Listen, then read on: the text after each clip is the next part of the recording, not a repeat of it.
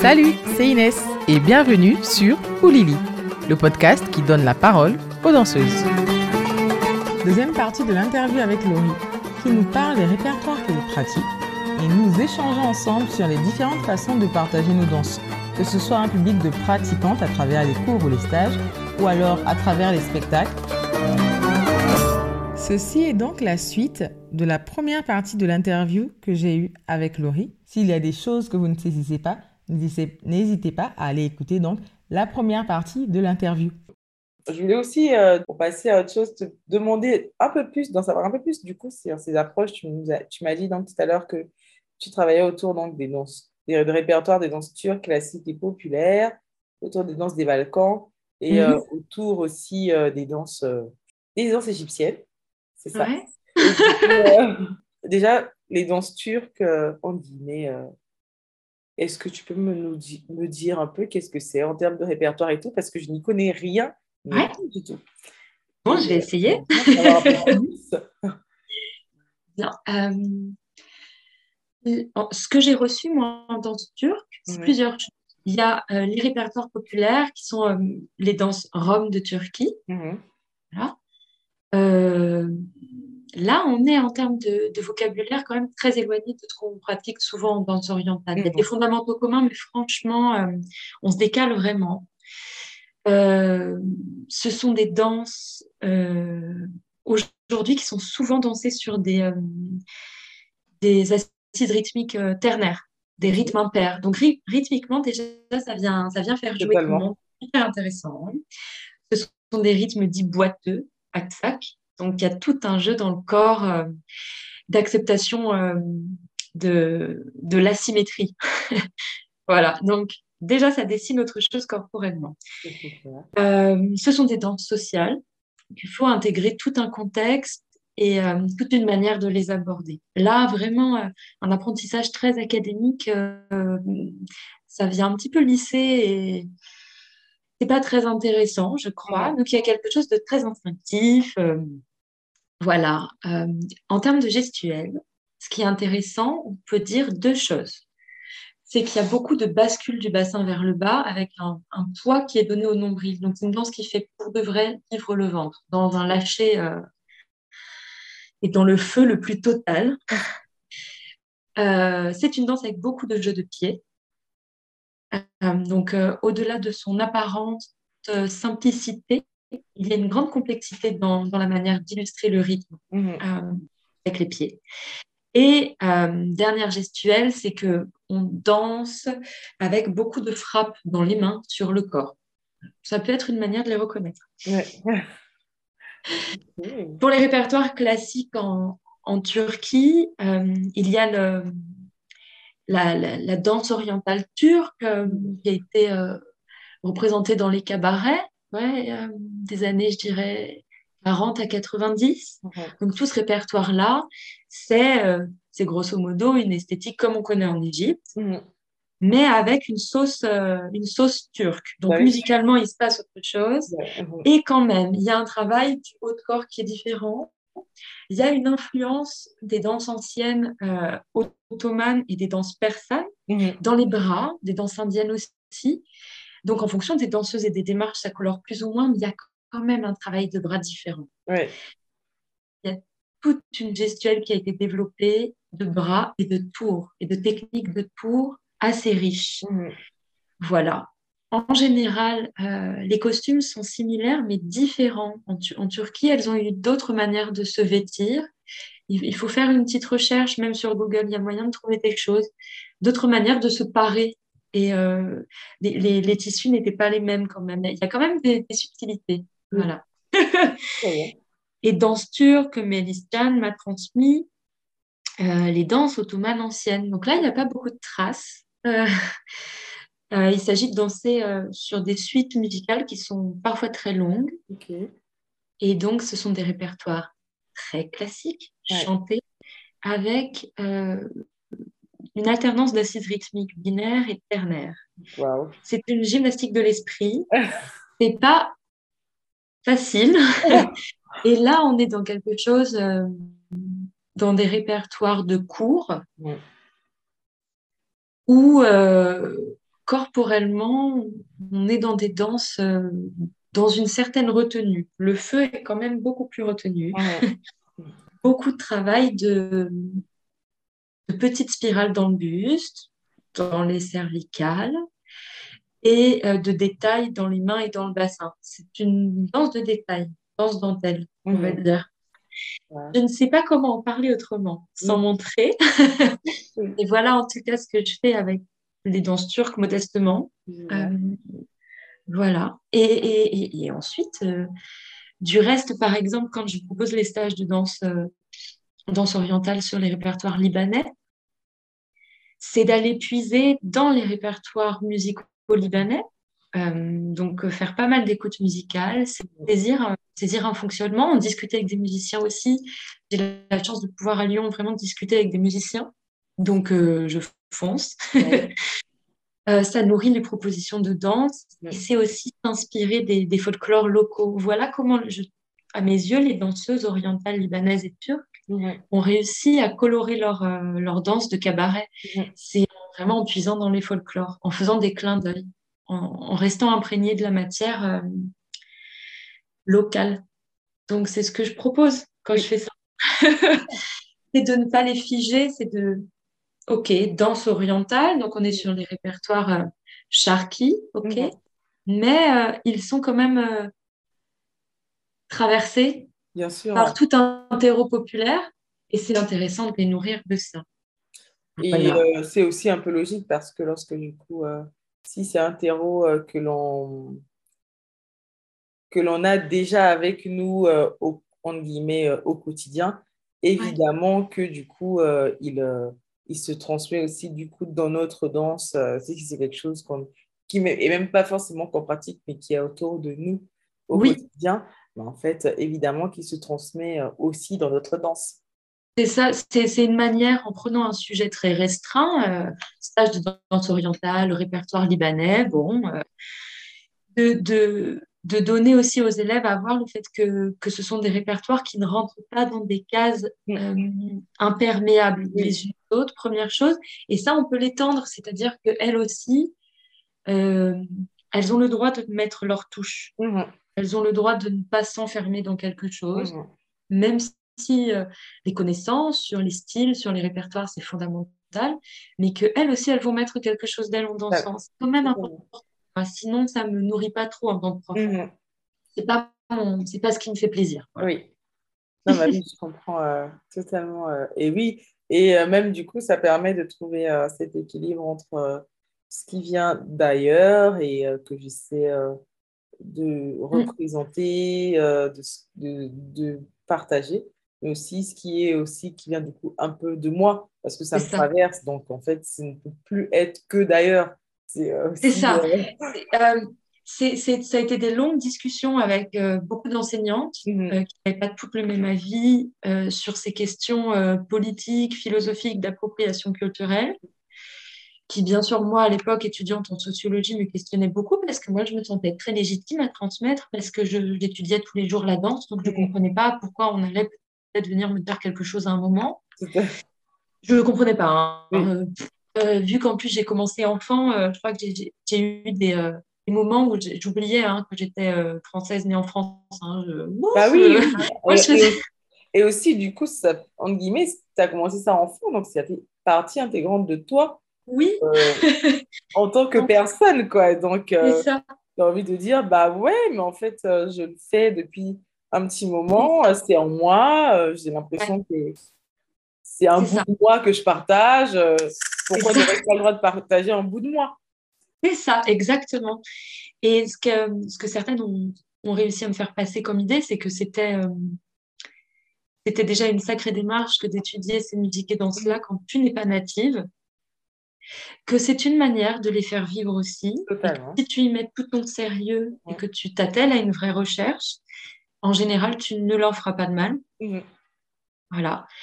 Et que euh, rentrer dans la démarche artistique, ça n'était pas faire euh, de l'imitation folklorique sur mhm. scène, prendre pour, c'est-à-dire que je ne me prends pas pour une égyptienne quand je fais des danses égyptiennes, quitte à mhm. décevoir certaines personnes peut-être qui, écouteront euh, le podcast, mais je suis moi et je pétris par ces répertoires-là, mais je les donne en restant moi-même. C'est aussi pour ça que je n'ai pas pris de pseudo. On m'a longtemps reproché euh, pour l'événementiel de ne pas m'appeler euh, Jasmine ou Perle du désert. J'ai rien contre, mais je, je, suis moi en train de danser ces répertoires-là à, à, ma sauce, passant par mon corps. Voilà. C'est un peu comme ça que je fonctionne. C'est même beaucoup comme ça que je fonctionne. voilà. Et que je, je, je, donne mes cours. Il y a toute une part de soi qu'on ne va pas effacer. Euh, et qui vient nourrir. Je trouve que c'est ce qui fait des belles personnalités de danseuses euh, et pas des séries de clones aussi, ah jolies et performantes soient-ils. Euh, je ne suis pas sûre que ça ait pour de vrai un intérêt artistique. C'est vrai, totalement. Bah oui, oui. De toute façon, c'est souvent euh, le rapport entre l'intérêt artistique et l'intérêt peut-être plus sportif ou ah, le mot m'échappe, je ne sais plus, mais euh, de, de, ce côté, euh, de se dire, euh, est-ce que du coup, ça a un intérêt pour là ou est-ce que ça a un intérêt performatif plutôt? Oui, c'est ça. De travailler à quelque chose du coup de plus autour de la performance, qui est une autre proposition en fait aussi, mais ce n'est simplement pas la même, le même type de proposition et donc le même type de travail. Et, je, crois que c'est en nourrissant comme ça des approches, moi par rapport à la, compagnie aujourd'hui, c'est en nourrissant une approche qui est à la fois ancrée, qui est consciente des héritages et des, euh, de la matière première, mais aussi consciente que ça passe par mon corps, ça passe par une transmission, et donc cette matière-là, elle se transforme. Quoi il bah faut l'accepter. Oui. Euh, qu'on va peut-être pouvoir sortir d'une situation un petit peu stérile pour avoir accès à certaines scènes, pour avoir accès à certains espaces. Il y a la performance, l'animation, j'en fais. Hein, je, Danseuse orientale, euh, je, ne sais pas comment on peut, pendant plusieurs années, comment on peut vivre sans faire de l'animation. J'ai aucun problème avec ça. Mais pour décaler le curseur, je pense que c'est une démarche intellectuelle et euh, de conscience fine que c'est la démarche de chacun pour de vraies créatives avec ces répertoires-là, qui va nous permettre peut-être de discuter avec des institutions culturelles, et je l'espère, et d'avoir des projets à la hauteur aussi, parce qu'il ne faut pas, faut pas oublier que, nos, que les contextes sont différents, donc les démarches d'animation ne peuvent pas être les mêmes non. démarches qu'on va proposer quand on va parler à des, à d'autres structures. Ah, c'est à nous, c'est à nous aussi de nous construire pour avoir euh, des choses à avoir des choses à donner. C'est pas que de la faute de, l'institution culturelle, c'est aussi à nous de nous de nous solidifier et de nous. Bah, et euh, en tout cas de se faire euh, de, se, de réfléchir autour de ce qu'on veut trans proposer et mhm. de se dire que en fait ce sont des mondes avec des codes très différents et euh, donc, euh, bah, ce ne sont pas les mêmes propositions humaines, artistiques, ce n'est pas le même vocabulaire utilisé pour parler de la danse. Euh, c'est énormément. Et après, du coup, de réfléchir à où est-ce que nous, on veut se positionner et où est-ce qu'on veut, du coup, faire nos propositions et tout mmh. réfléchir. parce que, du coup, clairement, si tu veux présenter ta danse sur une scène, euh, sur une scène nationale et tout, c'est totalement un autre cadre. Et du coup, ce sera aussi une autre danse, une autre proposition de danse et, euh, et euh, l'accepter. Et ensuite, peut-être vivre, vivre avec, l'accepter et aussi, est-ce que du coup, le type de proposition que tu fais, qui, va te, qui, qui va te ressembler, qui va te tenir à cœur, est-ce que c'est pas dans un autre type de lieu Parce qu'en fait, c'est ça. C'est ça. Le type de lieu, il y a des festivals qui n'ont rien à, enfin des festivals en plein air qui n'ont rien à voir avec tout ce qui est proposition sur scène, qui n'ont rien à voir avec tout ce qui est plutôt proposition institutionnelle et euh, qui aussi euh, tous, ceux, tous, ceux, qui interviennent dans les écoles, qui vont intervenir dans.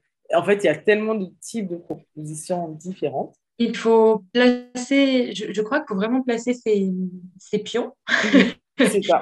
Et euh, avoir conscience, il y, a quelque chose que j'ai euh, j'ai assumé ces dernières années, c'est aussi euh, j'ai eu la chance d'être en lien avec des institutions culturelles. On a déjà des spectacles sur des scènes régionales dans des programmations de théâtre, ce qui est une chance inouïe. Et je, je remercie les équipes qui m'ont permis ça. J'étais très jeune et voilà.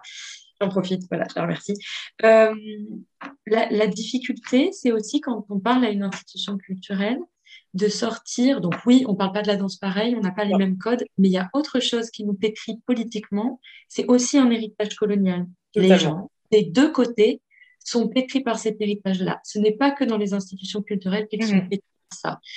Du coup, moi, j'ai travaillé pour une, une très grosse euh, institution de danse contemporaine à Lyon plusieurs fois j'ai fini par refuser les contrats parce qu'en fait, on m'appelait Ah, mais vous êtes génial. Mais on m'appelait pour l'ouverture de saison, donc en fait, pour faire le pitre à l'ouverture de saison, même si c'était très apprécié, etc. Mm. Et que c'était même dans la cour d'une très, très grande salle. Hein, euh, euh, on m'appelait toujours. Euh, pour annoncer je ne sais quel spectacle où il y allait avoir des médias à la fin. C'était leur moment populaire, je pense, de la saison. Ouais.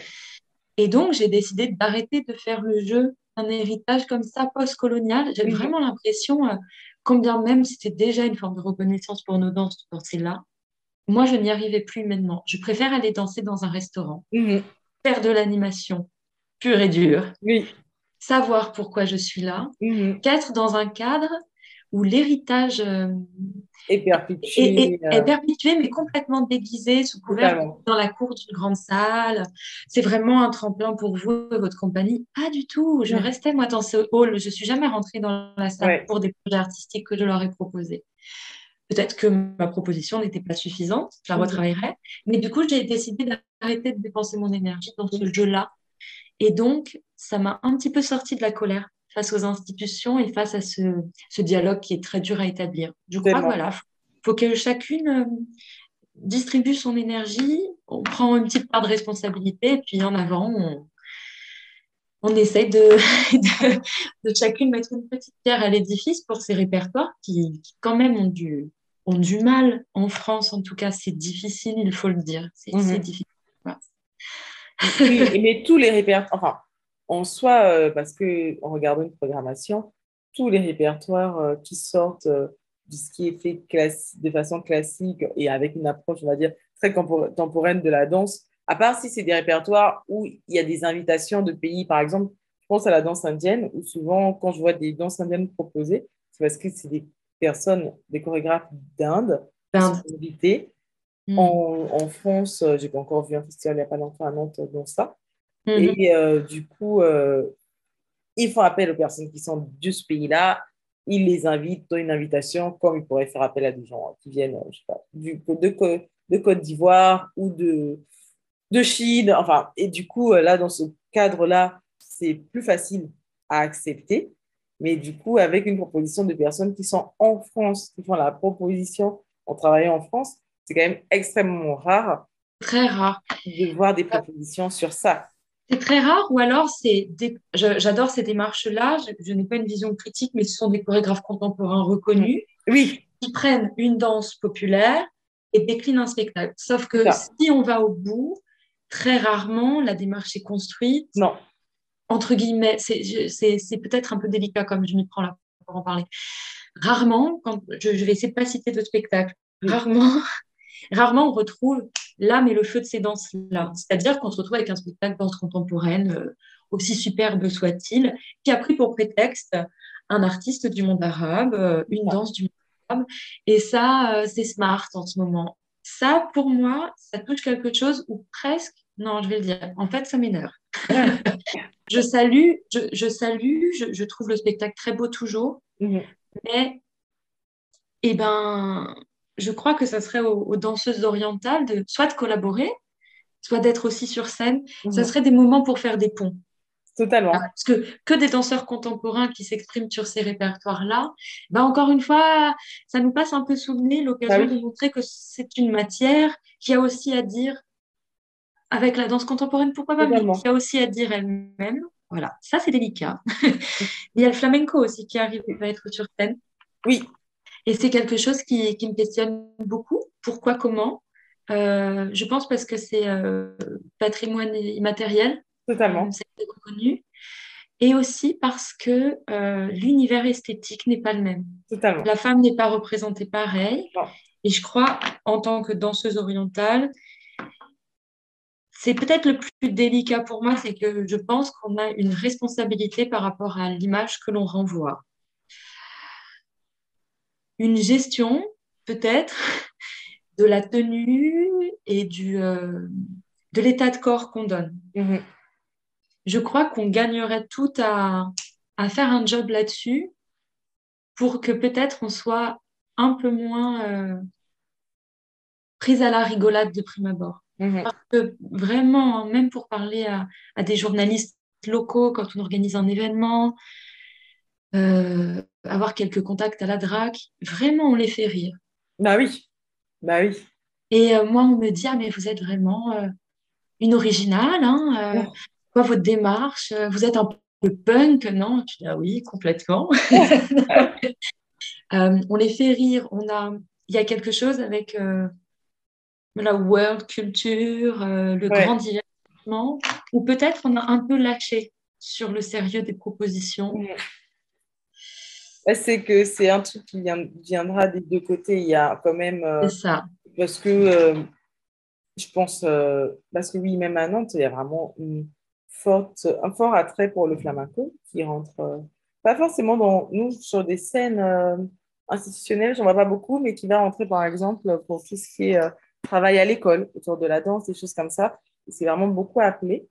Je pense euh, en rapport euh, aux musiciens, enfin, en rapport à la musique, en rapport aussi tout simplement de, de la façon dont la danse flamenco euh, est déjà traitée d'abord en Espagne, parce qu'en Espagne, du coup, euh, ils ont déjà un rapport euh, du coup très respectueux envers cette danse-là, et c'est pas pris pour un truc, même s'il y a des approches différentes, c'est pas simplement pris pour cette danse d'animation, que c'est bien à garder dans les restaurants et tout. Donc, du coup, il y a déjà de ça. Et, mais, euh, enfin, oui, moi, la première, euh, encore hier, j'étais dans un truc où euh, il n'y avait que des professeurs. Encore là, on ne l'a pas fait, mais là, il y a, quel- il y a quelques semaines, j'étais dans un autre truc, il n'y avait que des professeurs de danse. Et, et évidemment, je suis toujours la seule personne qui fait de danse orientale et tout. Et, et même, là, c'était même une prof de danse m'a fait des gestes comme quand souvent tu dis, ah, danse orientale, et les gens, ils te font des gestes,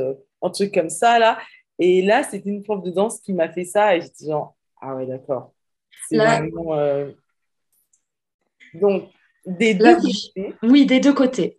Mais la violence de ce geste-là en réaction, elle est inouïe. Moi, je, en- cette année, j'ai ouvert une formation à Lyon, volant, un petit groupe, et il y a quand même pas mal d'élèves qui me disent avoir honte ou hésiter de dire qu'elles font des danses orientales. Moi, ça me crève le cœur quand même. Je, ça me met dans un état euh,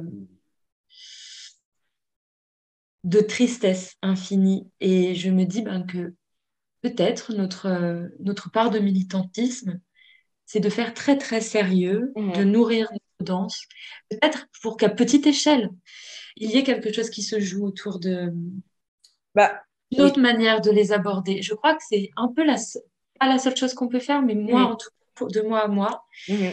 Et euh, aussi réfléchir à, à l'état de corps et à cet aller-retour de... On est dans des situations d'animation beaucoup, de restaurants, de cabarets. Qu'est-ce que ça fait comme aller-retour sur notre danse? Je crois que ça, ça nous fait euh, devenir des, des danseuses hyper sexuelles. Mhm. Euh, et comment redonner euh, une autre dimension? Toutes sont bienvenues, il n'y a aucun souci, mais comment ne pas devenir juste une caricature de danseuse de cabaret? Comment retrouver la subtilité? Moi, j'aime beaucoup pour ça regarder quand même les, les anciennes, quoi, peu importe de quel pays. Donc, il y avait une danse euh, très sensuelle, très organique, mais euh, une forme de retenue quand même, dans la, vrai. entre guillemets, c'est-à-dire qu'il y a quelque chose qui était nourri où on ne donnait pas au public euh, une forme de striptease en gardant le haut. Vrai. Ça, personnellement, c'est comme ça que je vois les choses. Mhm. Et je trouve que c'est délétère. Moi, je, je, je danse dans un établissement toutes les semaines où j'ai pris la place de plusieurs personnes et on m'a quand même dit une phrase très crue que j'hésite à dire. Euh, ah, bah avec toi, c'est sérieux. euh, tu fais quand même moins pute que les autres. Ah, Je veux juste le dire parce que c'est sûrement le regard de ce monsieur, mais c'est ce Mm. qu'on lui donne en retour pute. Parce qu'on est fatigué, parce que la tâche n'est pas facile, parce que du coup, on se laisse aller à un, à un jeu sur scène.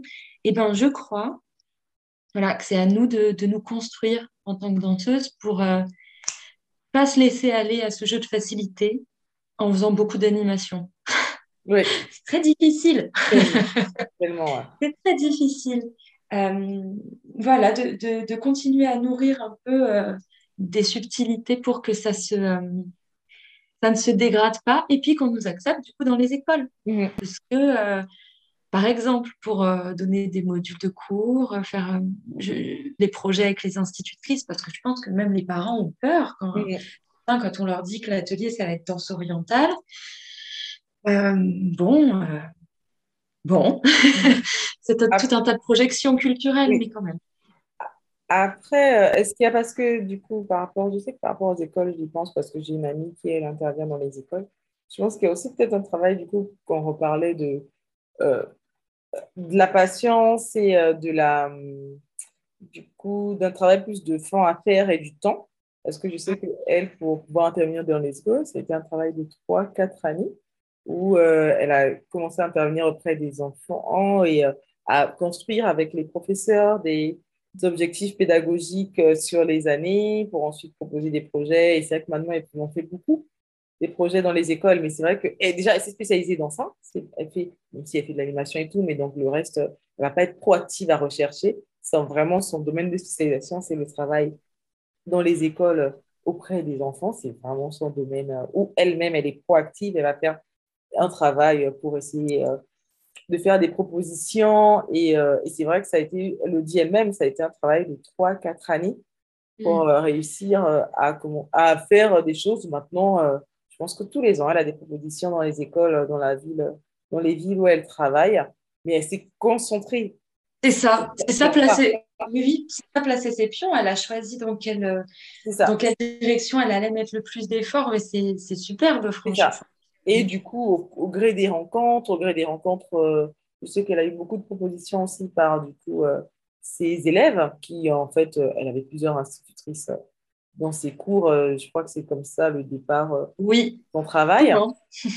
Et, euh, et c'est vrai qu'elle a un travail extra. Honnêtement, mais moi, je trouve que c'est quelqu'un, quand elle te parle et tout, elle est, elle, son travail, tu sens qu'elle enseigne à des enfants dans sa façon de t'expliquer les choses, même simplement quand tu l'as au téléphone et, euh, et tout. Donc, du coup, euh, en fait, c'est toute une posture qu'elle a, en fait, même dans ses cours adultes, Mhm, mhm. que je pense que du coup, les, ses élèves ont perçu et donc euh, ont pu lui proposer des projets. Et après, pareil, elle a, elle a monté des projets et euh, travaillé avec les, les instituteurs pour créer des objectifs pédagogiques. Donc, c'est vraiment du coup une autre démarche que des fois ce que tu peux faire quand tu transmets que dans tes cours ou quand tu transmets, euh, enfin, ou alors que quand tu danses euh, en animation. Et c'est vrai qu'il y a aussi un travail de spécialisation Oui, à faire pour euh, choisir en fait euh, dans quel domaine on a envie plus d'inter- d'intervenir. C'est pas forcément dire que tu vas intervenir que là. Oui, mais c'est c'est diriger ses efforts sur un, C'est ça. sur, sur un gros paquet en priorité pour avoir des résultats. Et, et du coup, ça a un impact, effectivement, parce que je travaillais dans les écoles et dans différentes écoles, il y a tout un impact. Le regard social au niveau des parents qui bougent, des instituteurs qui se font passer le contact. C'est intéressant comme, euh, comme milieu à toucher pour faire du, un travail autour de ces euh, C'est magnifique. ouais. C'est ça. Elle, c'est vraiment quelque chose qui l'anime et en fait, euh, du coup, euh, elle, elle s'investit beaucoup dans ça et elle a vraiment été pour moi un exemple par rapport à ça. De se dire, euh, ah oui, en fait, euh, ce monde-là, c'est possible, il est à atteindre, en- mais vraiment en se spécialisant dans ça et avec un travail, comme je disais, de, euh, et du coup, de ce que tu disais, de façon de te présenter, mais tout le temps, en fait. Tout le temps. Oui. au moment où tu vas faire ton entretien, mais en fait, tout le temps. Et je le dis à chaque fois que je l'ai au téléphone, j'ai l'impression qu'elle, la façon dont elle m'explique les choses, c'est vraiment comme si elle était en train d'expliquer à un enfant. De toute façon, même dans sa vie, quand tu la croises dans sa vie personnelle, elle est comme ça, en fait. Et euh, donc, euh, du coup, c'est quelque chose que tu vas vite percevoir quand tu vas la rencontrer. Et donc, euh, que tu vas certainement plus facilement te projeter en te disant, cette personne, elle a l'air sécurisante. Elle mm. très facilement, de façon très claire, avec des mots très simples, avec beaucoup d'images. Et ça, en fait, je ne dis pas que quand elle donne ses cours, quand tu la croises aussi dans sa vie au quotidien, elle est comme ça. Et je pense que c'est un travail qu'elle a fait. Je ne pense pas qu'elle était forcément comme ça au départ de sa formation et tout. Elle n'est pas forcément comme ça, mais je pense qu'avec les années, ça a inhibé un peu toute sa, toute sa vie, ça a inhibé dans toute sa vie. Et donc, bah, je pense que quand elle se présente en parlant à des enfants, bah, direct, tu sens hmm. et tu sens ce travail-là auprès d'elle. Donc, ouais, c'est un travail aussi de spécialisation pour ne pas vouloir tout faire. Oui, et puis c'est encore une fois comment avec, euh, avec ses répertoires, elle, euh, elle met sa personnalité. A priori, elle a trouvé euh, avec la pédagogie pour les enfants. Mais oui, c'est sûr, aussi, ce que je retiens, c'est que ça demande une cohérence Et oui, c'est une manière de présenter tout le temps. Tu peux pas, effectivement, avoir des démarches qui sont contradictoires en fonction des heures de la journée. Mmh. une manière de concentrer euh, toute son énergie sur, euh, sur, sur quelques projets. Ouais. Ça, mm. totalement. Et je sais que c'est une démarche dans laquelle moi, en ce moment, euh, je me pose beaucoup de questions parce que même qu'on a plein d'envies, plein d'idées, c'est vrai que je pense qu'un des facteurs de réussite, c'est aussi de savoir, se, savoir vers quel grand axe on veut se, se diriger pour cette histoire du coup de cohérence dans ce qu'on fait et aussi d'alimentation du tout de ce qu'on fait pour que les choses s'auto-alimentent euh, et que notre énergie ne soit pas trop diffuse dans tous les sens et qu'en fait, à la fin, on finisse épuisé parce qu'on n'a pas choisir euh, forcément ce qu'on, vers où est-ce qu'on veut aller. Mm. Euh, donc, bah ouais, c'est encore un sujet passionnant. Je me dis, oh mon Dieu, c'était pas forcément le sujet de départ, mais du coup, c'est vraiment intéressant ce en fait, du coup, là, c'est vraiment une histoire de la transmission et ensuite euh, de la comment euh, nos transmissions elles sont reçues en fonction des lieux, des différents lieux où est-ce qu'on veut être euh, et comment on les transmettre. ce sont des débats et des sujets que j'espère encore plus entendre pour pouvoir nourrir nos réflexions et en fait se croiser par rapport à tout ça, pour pouvoir nourrir nos réflexions et, et, et, se, et avancer ensemble. Oui, un petit peu, oui, chercher un petit peu de, groupe et d'échange euh, entre les danseuses. Euh, entre les danseuses, c'est quand même euh, effectivement intéressant et, et ça fait envie. et donc, oui, merci beaucoup, Laurie, d'avoir parlé un peu de toi et de ton approche du coup de la danse. Merci beaucoup. Merci, merci. Et donc, bah, à une prochaine avec plaisir. Plaisir. Au revoir. Merci d'avoir écouté Oulili. Pour plus d'astuces et de conseils, abonne-toi à ma newsletter hebdomadaire sur les danses orientales que tu trouveras sur inesdance.com. Rendez-vous au prochain épisode.